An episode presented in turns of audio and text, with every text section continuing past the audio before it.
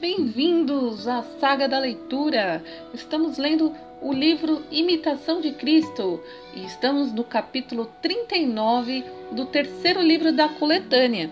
E hoje leremos o capítulo que tem como título que o homem não deve ficar inquieto nas dificuldades.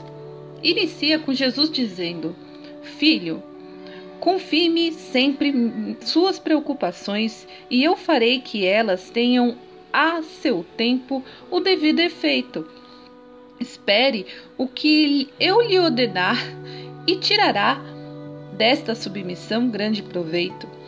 E o discípulo diz: Senhor, de boa vontade vos encomendo todas as minhas coisas, porque pouco pode aproveitar meu cuidado. Oxalá que não me ocupasse muito os acontecimentos que me pode vir e me abandonar-se sem reservas à nossa soberana vontade. Jesus Cristo diz: Filho, muitas vezes o homem busca com afinco uma coisa que deseja, mas logo que a alcança, começa a perder-lhe o gosto, porque nada há durável nas afeições que passam facilmente de um objeto para o outro.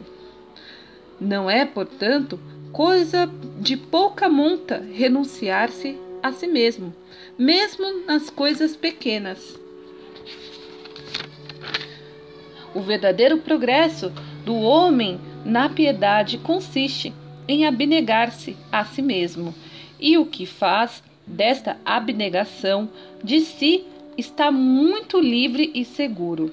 Esta, porém, não impede que o espírito maligno, inimigo de todo o bem, continue a tentá-lo, armá-lo-lhe de dia e de noite cruéis ciladas e buscando meios de o apanhar descuidado para o fazer cair em seus laços.